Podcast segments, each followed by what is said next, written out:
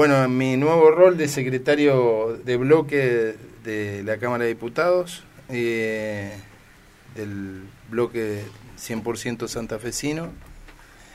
Eh, y bueno, ya han pasado 90 días de la asunción de las autoridades nacionales, provinciales y municipales. Y me parece que ya es tiempo de que el peronismo empiece a asumir el rol que le dio la ciudadanía, ¿no? Que es el rol de oposición. Ajá. Y para eso, primero, lo que hay que hacer es una profunda autocrítica de por qué la ciudadanía nos, nos acompañó en las últimas elecciones. ¿Pero ustedes sienten que son culpables de todo lo que nos pasa? Como dicen algunos. No, no, ¿El no, peronismo no. es el gran culpable de todo esto? Eh, y el peronismo eh, en algún punto tiene una responsabilidad porque nosotros hace cuatro años en la provincia hicimos un compromiso con la ciudadanía que era lograr orden y paz y el gobernador Perotti ese compromiso no lo cumplió. La ciudadanía estaba esperando que se Sí. construyera un muro contra la delincuencia por un flagelo que nos, nos afectaba en lo más profundo de, de nuestra provincia, al punto de que se había convertido en la provincia más insegura del país.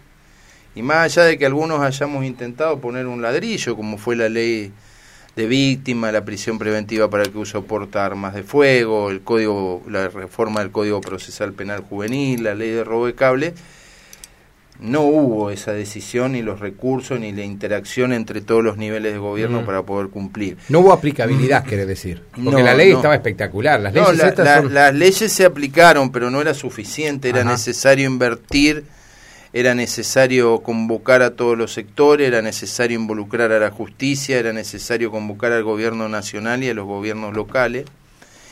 Y después, bueno, un sinnúmero de equivocaciones que hoy lo va a padecer la ciudadanía. Por ejemplo, algo que nosotros señalábamos, ¿no?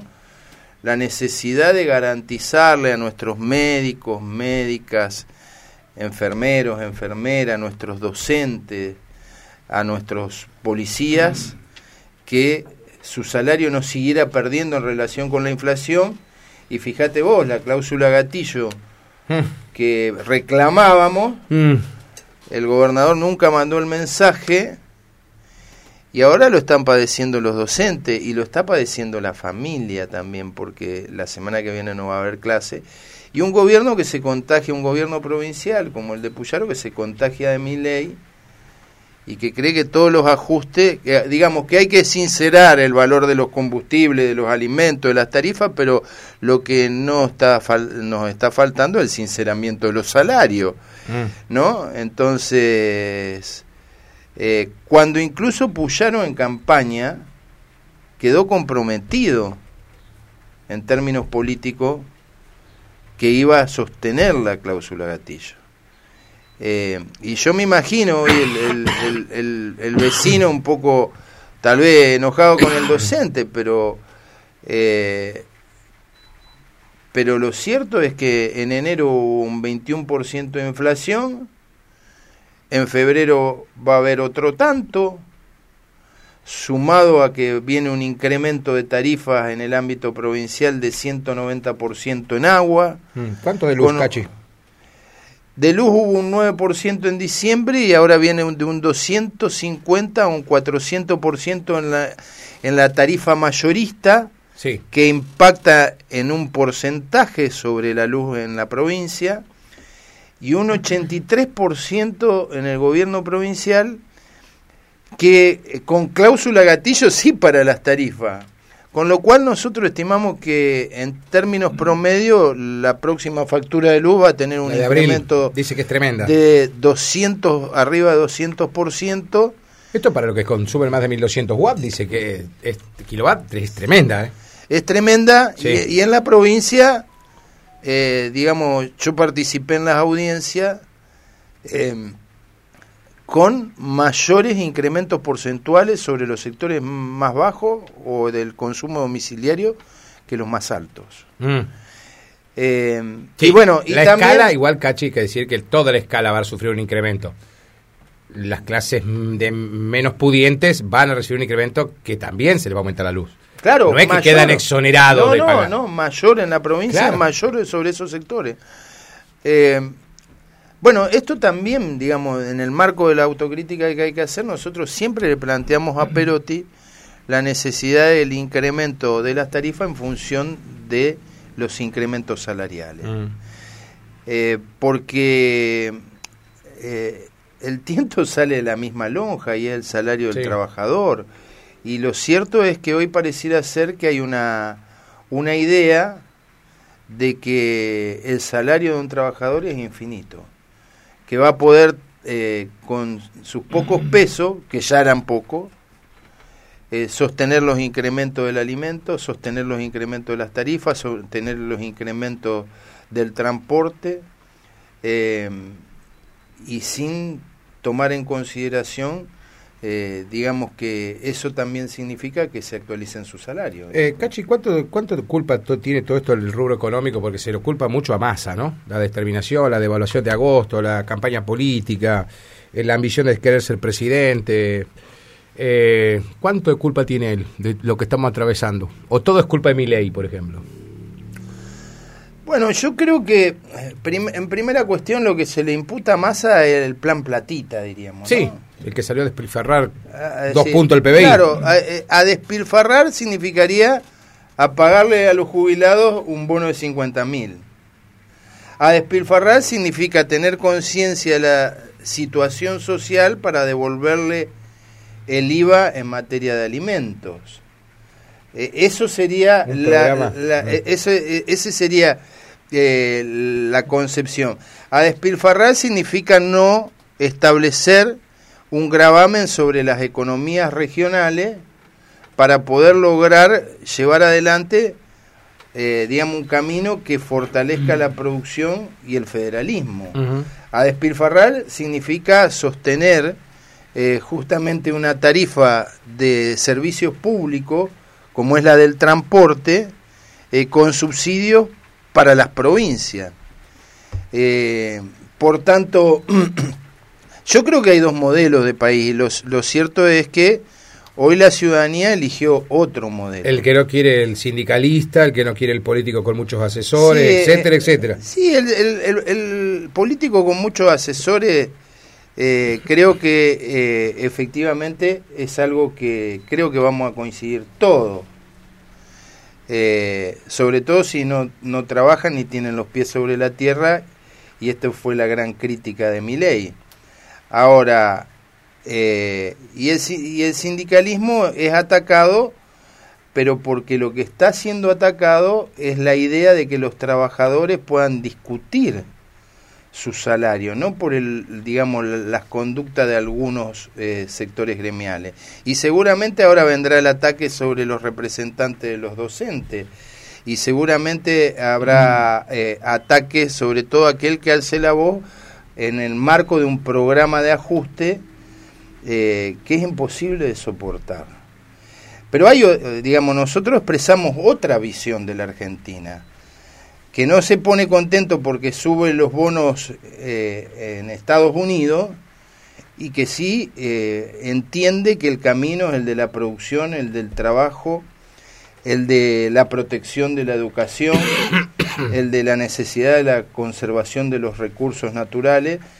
Y me parece que, bueno, está en discusión, de verdad que hay una batalla cultural, ¿no? Donde hoy el predicamento que prevalece, tal, por eso digo, previamente a la discusión hay que hacer una autocrítica, eh, donde las corporaciones y los monopolios hemos eh, tenido que escuchar que son eh, benefactores sociales y que son los héroes de esta película. Y que el docente que quiere defender su salario para poder no solo educar a los chicos, sino sostener la olla de su familia, es una persona que atenta en contra de la libertad de acceder a la educación.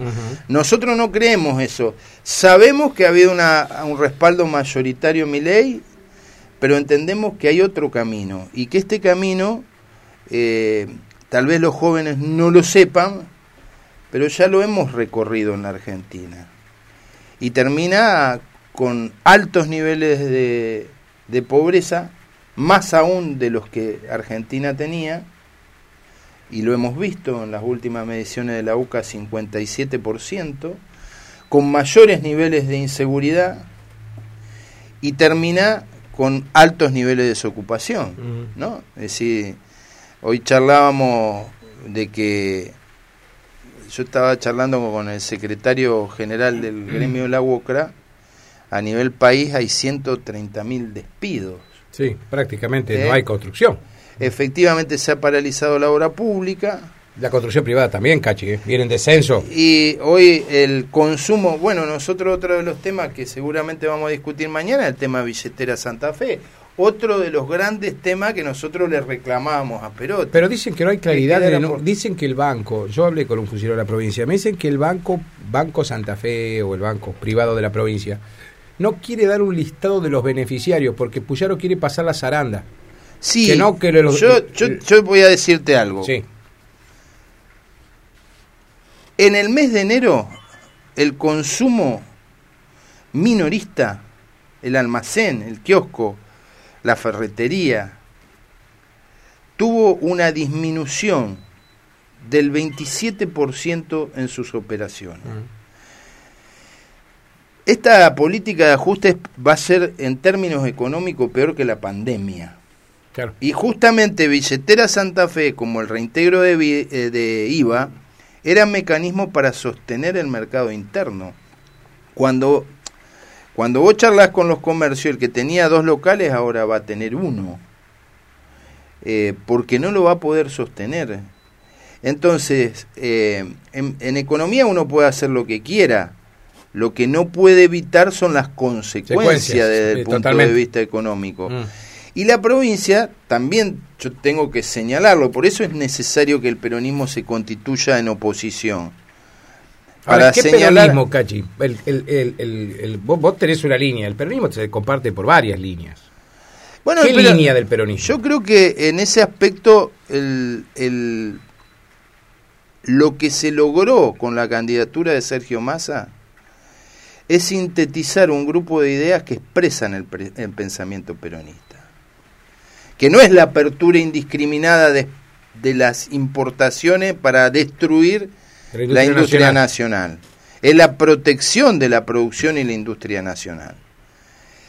Incorporó la necesidad de que se discuta también la eficiencia y el control de las cuentas públicas.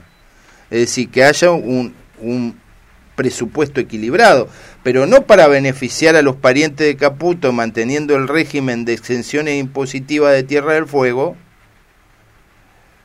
eh, no para sostener eso, y sí para proteger a los jubilados, que es una discusión que hay que dar en la Argentina.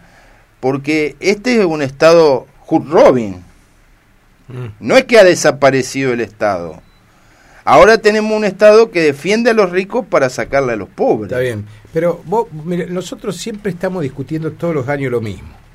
Es decir, Cachi, los jubilados le seguimos no podemos encontrar una forma de copiarle a algún país medianamente que tenga.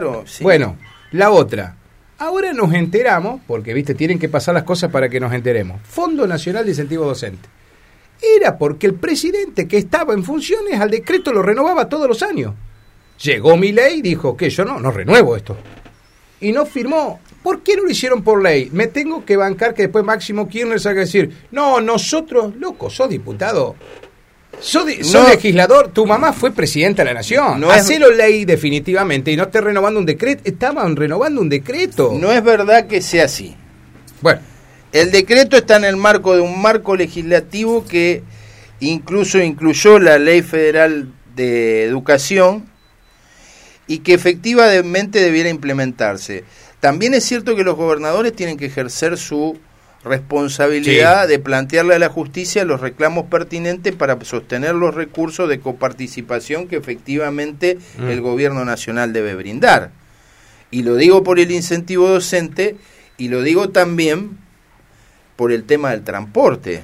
Chubut Porque el gobierno, de, el gobierno de Chubut Sí, le presentó una cautelar. Presentó la cautelar y el gobierno nacional va a tener que dar los subsidios. Mm.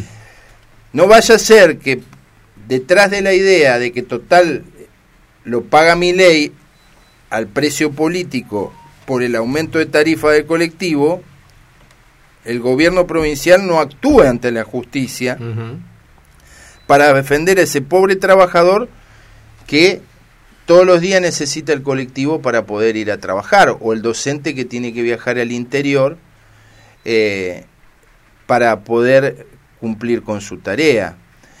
Yo creo que, como vos decís, yo creo que por eso es tan importante una oposición. La oposición no solo es importante para que el peronismo asuma el rol que le ha dado la sociedad, nosotros somos oposición en la provincia, porque eso quiso la sociedad, dijo ustedes no han gobernado bien, sí sean oposición. ¿Y cómo la ves? Eh, y no solo es importante para el ciudadano, para, por ejemplo, reclamarle a, al gobernador que cumpla con los compromisos. Y me, interesa después que volvamos sobre Billetera Santa Fe. Eh, sino también para el gobierno. Para que el gobierno eh, tenga alguien que le señale cuando comete equivocaciones como la que ha cometido Puyaro con la actualización salarial de los docentes, y también, ¿por qué no?, para acompañarlo cuando tiene que hacer reclamos en la nación de algunas cuestiones que son compartidas, digamos, en, a la hora del pensamiento con el gobierno provincial. Por ejemplo, la necesidad de que no se siga grabando a la producción la necesidad de que no se, mm. eh, en materia de biocombustible, la necesidad de que no se grabe las economías regionales. Claro, esas son cosas en común, ¿no? Bueno, de todos los santafesinos, sin color político. Eso, eso, eh, ese es, ese es el rol que la ciudadanía nos ha dado, pero que tenemos que asumirlo y entender por qué hemos llegado a esta instancia. Billetera Santa Fe también fue un compromiso del gobernador. Él dice, bueno, no hemos segmentado. Bueno, hasta que se segmente, sosténgala. Establezcamos la posibilidad, por ejemplo, de que con Billetera Santa Fe pueda pagarse la tarjeta SUBE o el transporte. Porque el que toma colectivo, evidentemente, no es de los sectores más acomodados de la sociedad. Nosotros también planteamos en, el proyecto de ley que le pedíamos, le rogábamos, le exigíamos eh, a, Perotti que hubiera una segmentación. No era justo que un ministro, un diputado, un, un juez tuviera billetera. Pero estamos castigando al comercio y a los sectores populares que sí era importante esos cinco mil pesos para poder ir al supermercado y que hoy no puede ir.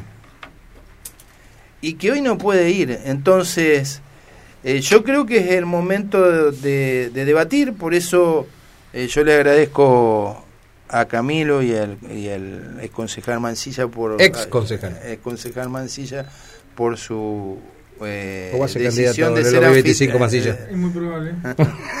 De, ser anfitrión de este encuentro del Frente Renovador. Eh, y seguramente, digamos, el objetivo de este plenario no solamente en el marco de acciones que el Frente Renovador está haciendo en todo el país, sino discutir las cuestiones puntuales en términos políticos de la provincia, eh, que incluyen una fuerte autocrítica del justicialismo, pero que también incluyen asumir el rol que la ciudadanía nos ha dado de ser oposición. ¿no? Bien. Yo vengo de... de, ¿El plenario cuándo va a ser? Eh, mañana a las diez y media de la mañana en el Aeroclub. Eh, y bueno, van a venir, eh, mm, digamos, dirigentes de todo el departamento. con una presentación del libro de Con un plenario que se hace en la provincia. Yo estuve con Sergio hace un par de semanas atrás eh, con un plenario que se hace en la provincia de Buenos Aires. Ah. Con un plenario que se hace en la provincia de Buenos Aires. Eh, el libro claramente lo que plantea es todos los inconvenientes. Por sí o por no se llama. Eh, sí, pero todos los inconvenientes que tuvo él en, gestión. Recordemos que cuando más asumió propio y extraño, decían que era una. agarraba una papa caliente. Si el padre estaba volado ya. Claro. Él tomó algunas decisiones que, bueno. Él tomó una decisión en un contexto muy crítico que fue en el marco de una sequía que privó a la Argentina del ingreso de dólares. Del ingreso de dólares y tratando de sostener la producción y el empleo. Bueno, ahora hay otro gobierno. Veremos los indicadores de pobreza, veremos los indicadores de inseguridad, veremos los indicadores de empleo, de indigencia y de actividad económica eh, que terminarán resultando después de la gestión de mi ley y tal vez la Argentina tendrá eh, que decidir de una vez por todas qué camino seguir, ¿no? Porque también es cierto que la Argentina tiene un funcionamiento, digamos, de River y Boca, eh, que no nos permite consolidar un rumbo, ¿no? Y entonces pasamos, lo que vos señalabas, ¿no? Eh, digamos, de un extremo al otro. Sí, no hay Pasamos de un extremo al otro.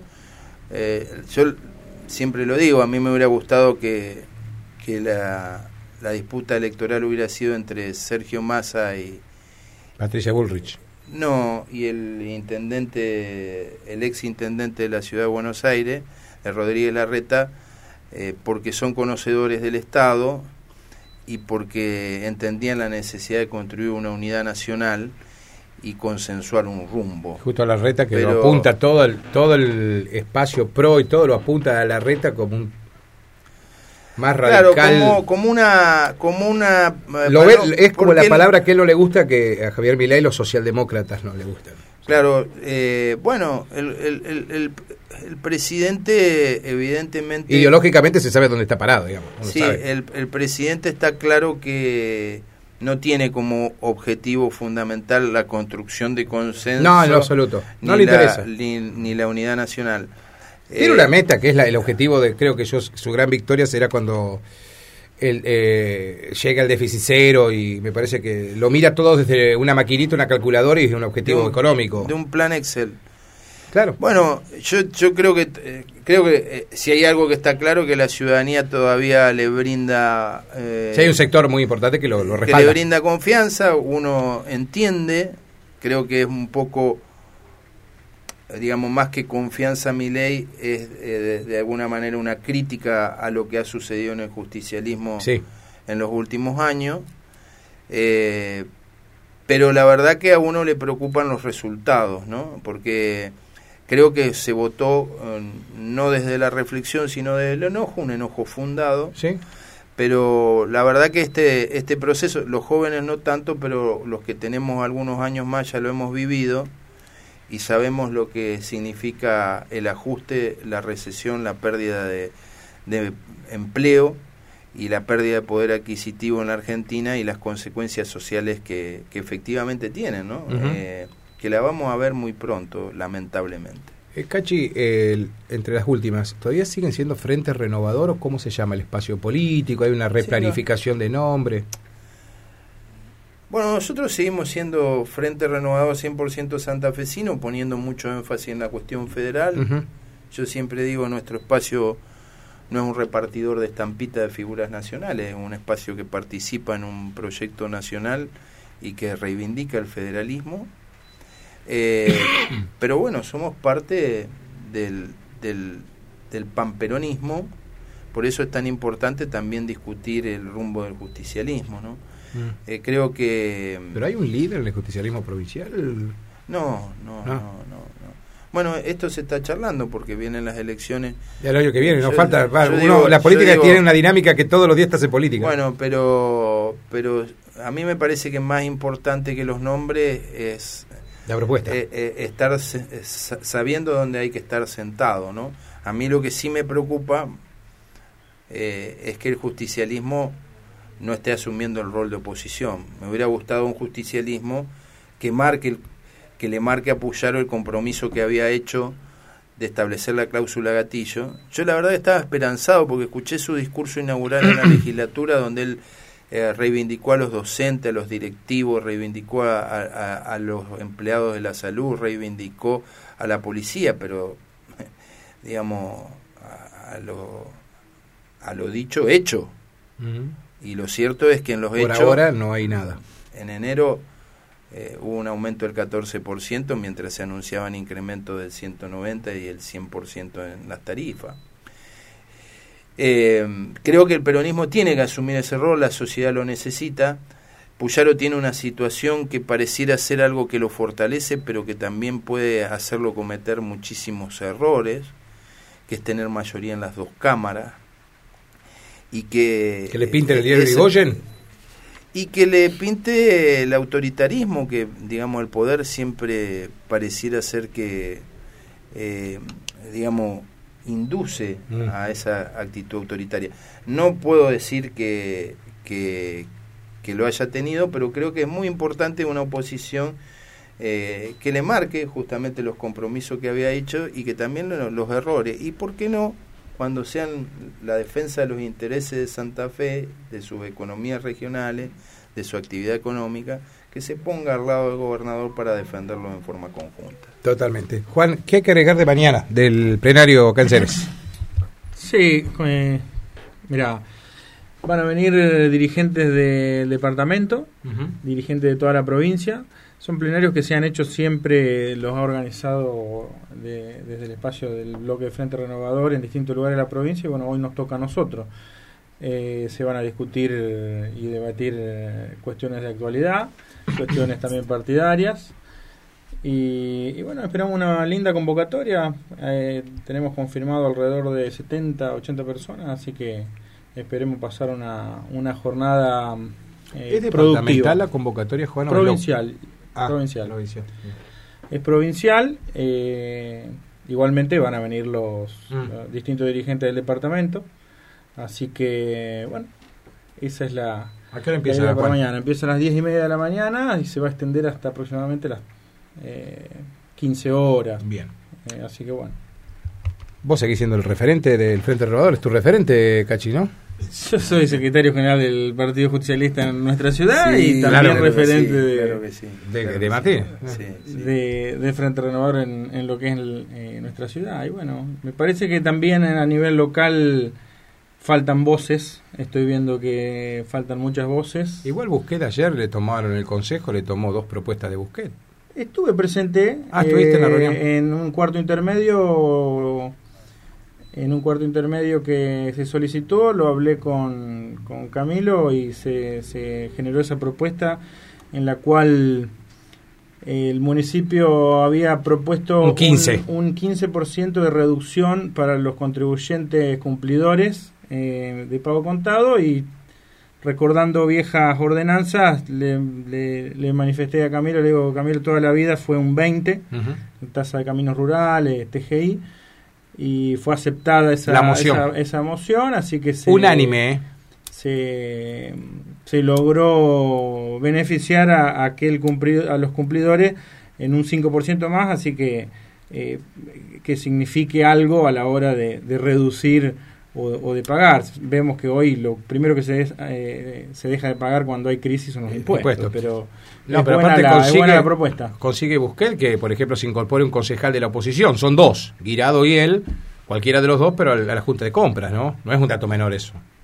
Eso es importante porque eso no Eso es existía. político. Eso no Mm. existía y me parece positivo. Sí, va a ser necesario que, que se cumpla. Que se cumpla. Sí. porque muchas veces. Pero bueno, si eh, no se cumple, tenés la posibilidad no, de venir y totalmente, decirlo, digamos. Totalmente, totalmente. Pero, pero independientemente de eso, se ve que. Lo, te digo porque lo hablo con la gente, lo veo.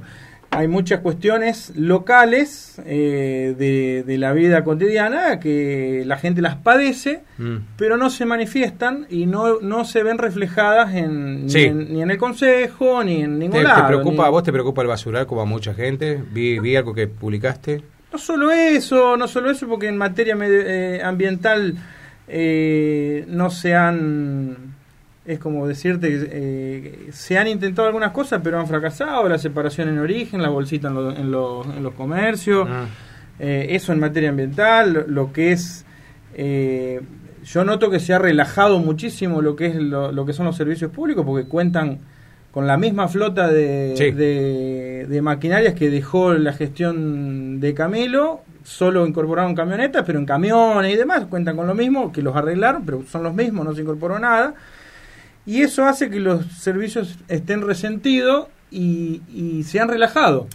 Se han relajado porque la, la tormenta pasó hace, hoy debe ser Sí, dos meses. Va a ser dos meses ahora el 28. Pa- eh, yo recuerdo que en, en momentos anteriores, eh, épocas anteriores, épocas de verano, que sabemos que el yuyo crece mucho más, Sí. que viene el mosquito, que eh, se contrataban servicios de terceros reforzando la cuestión municipal porque Sí. no alcanza. No, sí, no alcanza. Y bueno, eso no se está haciendo. Hoy se está pidiendo colaboración al ejército y Sí, alguna que hizo una- un laburo el ejército tremendo. Espectacular, pero- Tremendo. la gente a la cual se le pide un incremento y un esfuerzo en el pago de los, de los impuestos y, y muchas cosas más, también tiene que ver retribuido en la limpieza de la ciudad, porque se viene el dengue, no había dengue, ahora hay más de tres casos, Sí, sí, sí. Eh, hay una cuestión con el agua, no sé si estás al tanto, hay un montón de virus que, que, Sí, la sigela. que eso se, se ha generado por, por, tanque, comun- por tanque comunitario. Sí, sí. Entonces, ¿cuál es la función del concejal? Hay un concejal que tiene que, el concejal con sentido común, defender las cuest- y no una oposición férrea por, por fanatismo. Sí, por opos- oponerse, por oponerse. fanatismo, pero hay cosas que no se están escuchando y que, bueno, quizás las mayorías absolutas, en ese caso también... Lo dijo Cachi recién. También perjudican, porque no sé si recordás que tampoco viene al, viene al caso, pero uno siempre trata de buscar la- la- al consenso o la unanimidad, aún teniendo mayoría. Eso es importante, porque habla de, de que le diste al otro la posibilidad, pero si vos vas a imponer, porque tenés mayoría, eh, estás dejando las voces de la oposición totalmente afuera y, y las voces de la oposición no son un concejal o dos concejales, son miles de personas que fueron representadas eh, por esos dos eh, dirigentes que estén en, eh, en una banca. Entonces, me parece que hay que tener una visión mucho más amplia y vamos por ese camino. Bien. Buenísimo. Eh, Cachi, gracias por venir. No, Siempre que andás por gusto. Ceres, nos venís a visitar acá a la red a charlar un ratito de política. Bueno, no sé si va a ser seguido, ¿no? ¿Qué dice Mancillo? ¿Te va a ser Mirá, seguido? lo importante, eh, lo que estoy viendo, no sé si vos viste algún dirigente a las vueltas en esta época. En este Nadie, tiempo. ni te llaman, ni te mandan una foto, Bueno. no te mandan un mensaje, nada. Eh, vos tenés que ver que cuando hay alguien que camina eh, es porque le gusta, porque tiene ganas de andar, porque Bueno, Kisilov cuando le mandó, le ganó a María Eugenia Vidal, Kisilov, parecía que María Eugenia Vidal era invencible. Agarró su auto y empezó por la costa, pero días después de haber ganado María Eugenia Vidal, empezó de a poquito.